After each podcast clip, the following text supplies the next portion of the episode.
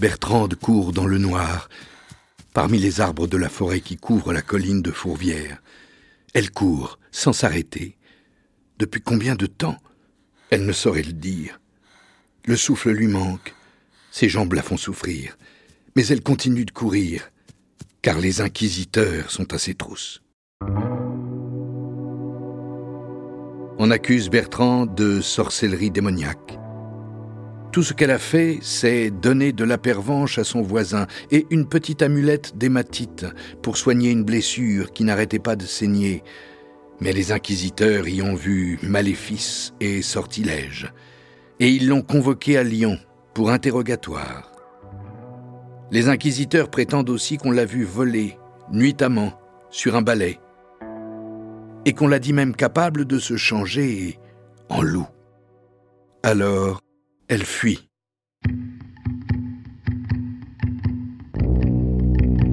Animalité. Le podcast qui explore les liens entre l'humain et les autres animaux à travers les collections du Musée des Confluences. Avec la voix de Thibaut de Montalembert. Le loup, prédateur social. Canis lupus, loup, Europe.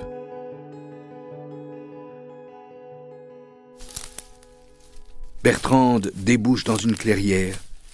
Elle soupire. La ville est loin à présent. Bientôt, elle sera en sûreté. Mais elle aperçoit tout à coup deux petites lumières dans le taillis. Son sang se glace. Elle sait ce qui lui fait face. Et il est trop tard pour lui échapper. On ne voit pas le loup. Pierre Jouventin, éthologue, spécialiste de la faune sauvage. Parce que le loup, vous le sent à un kilomètre, et en Europe, il est tellement chassé qu'il sait qu'il risque sa vie euh, s'il rencontre un humain. Donc en réalité, on ne peut quasiment pas l'étudier. Oh, c'est par hasard qu'on tombe sur un loup. Alors l'animal qui est naturalisé, ici, il est représenté dans la, posture habituelle du loup, enfin la plus, la plus mythique, c'est-à-dire en train de hurler à la lune. Actuellement, c'est pas très bien compris le, hurlement du loup hein, au point de vue scientifique. On sait que ça peut être un loup isolé qui cherche à retrouver sa meute, ou alors une meute qui chasse et qui se réunit avant de chasser une proie, ou bien ça peut être à la fin d'une chasse pour rassembler tous les loups qui sont éparpillés et qui doivent se retrouver pour manger ensemble. Et c'est ce qui frappe le plus l'imagination des humains. Le loup dévoile sa gorge blanche, la tête redressée, ses crocs étincellent dans la nuit. Bertrande s'est figée.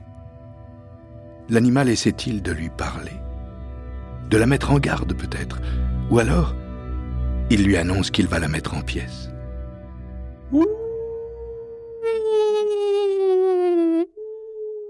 Euh, ceci dit, je suis un mauvais imitateur parce que dans la, le hurlement du loup, il y a des variations qui donnent l'identité, le sexe, l'état émotif, l'état physiologique. Donc je suis loin d'expliquer tout. Hein.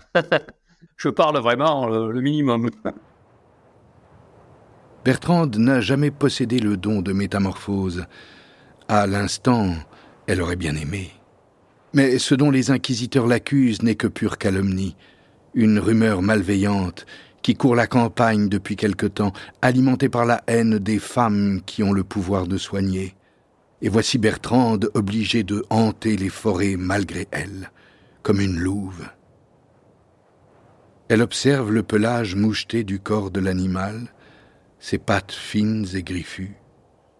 Elle le sait véloce. Ses yeux jaunes la fixent à présent. Elle s'avance, comme aimantée. On voit qu'il est sur quatre pattes, on voit qu'il a des grandes dents, mais on ne voit pas ce qui fait vraiment la personnalité du loup, c'est-à-dire la capacité, le sens social. Et en fin de compte, c'est ce qui le rapproche de nous. Quand on voit un animal isolé comme ça, on a l'impression que c'est simplement un canidé comme les autres, alors qu'en réalité, ce qui fait l'originalité du loup, ça a été qu'il ne peut pas intervenir autrement qu'en meute. Soudain, tout autour de Bertrande, une nuée d'yeux jaunes s'est allumée. La meute du loup est apparue à ses côtés. Voilà sans doute pourquoi il a hurlé tout à l'heure. pour les inviter à dîner. Bertrande n'a pas d'échappatoire. Les arts magiques qu'elle connaît et pratique se résument à la préparation de potions et de talismans de guérison, peut-être aussi quelques poisons et une ou deux malédictions, certes. Mais elle ne connaît nulle invocation qui lui permettrait de s'envoler dans les airs. La peste soit des inquisiteurs et des loups. Car la meute s'approche, sans bruit. Le loup a frappé les esprits, c'est pour ça qu'il y a toutes ces histoires, ces mythologies, parce que il est inattendu, c'est-à-dire qu'il est, est à la fois très malin. Par exemple, les, les éleveurs actuellement, pour garder leurs leur boutons, ils sont obligés d'être plus malins que le loup, et c'est pas facile, parce qu'un loup, toute faille est repérée.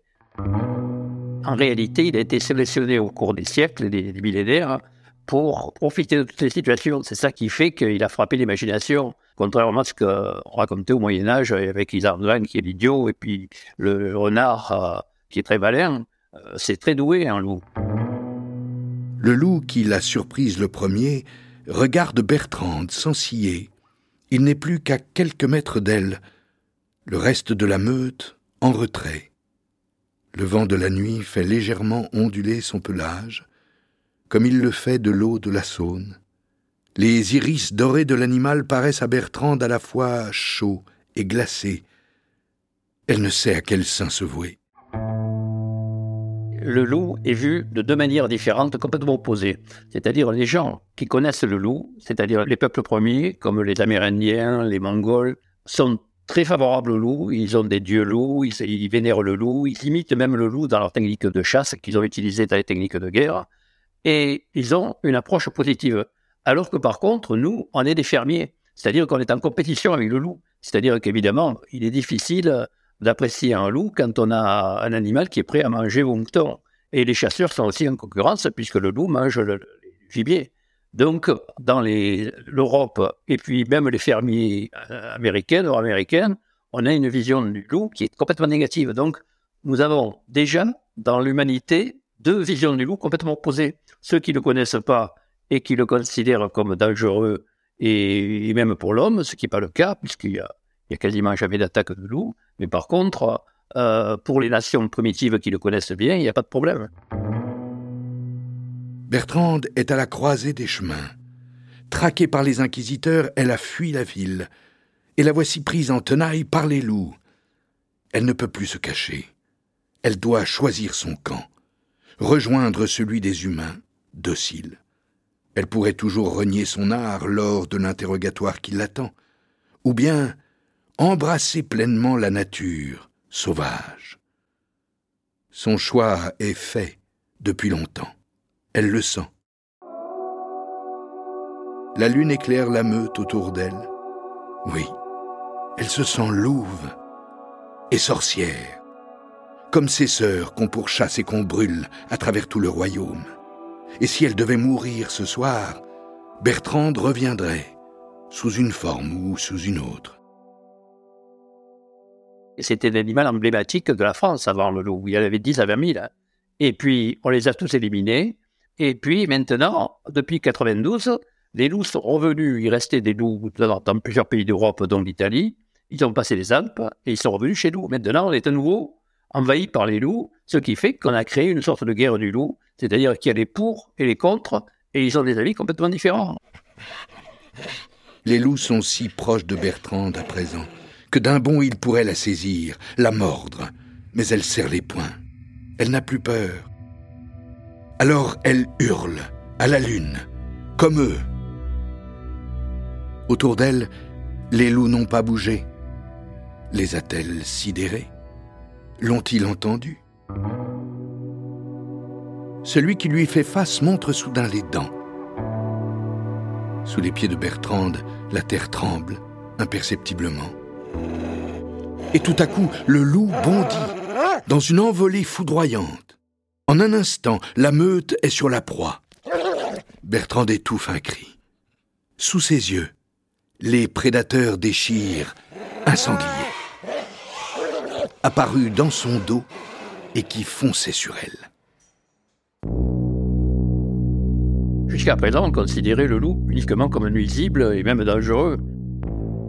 Alors que maintenant, on s'aperçoit que le loup est très utile. Par exemple, on a actuellement en France une prolifération de chevreuils et de sangliers, alors que c'était les proies favorites du loup.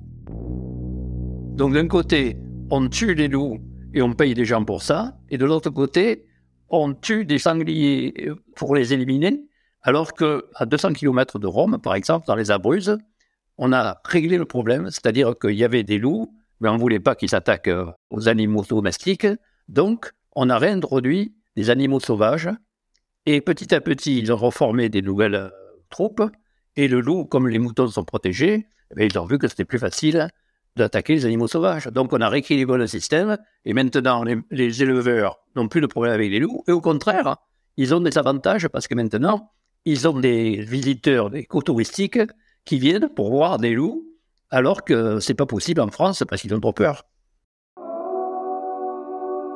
Moi, je défends la thèse que le loup est notre équivalent écologique. C'est-à-dire pas maintenant, maintenant dans le supermarché, vous pouvez plus voir quelle est la niche écologique de l'homme. Mais par contre, pendant 300 000 ans, on a été des chasseurs-cueilleurs, c'est-à-dire qu'on chassait en équipe le gros gibier, c'est-à-dire exactement la niche écologique du loup. Donc, on se retrouve, c'est pour ça qu'on est si doué dans les relations sociales comme le loup.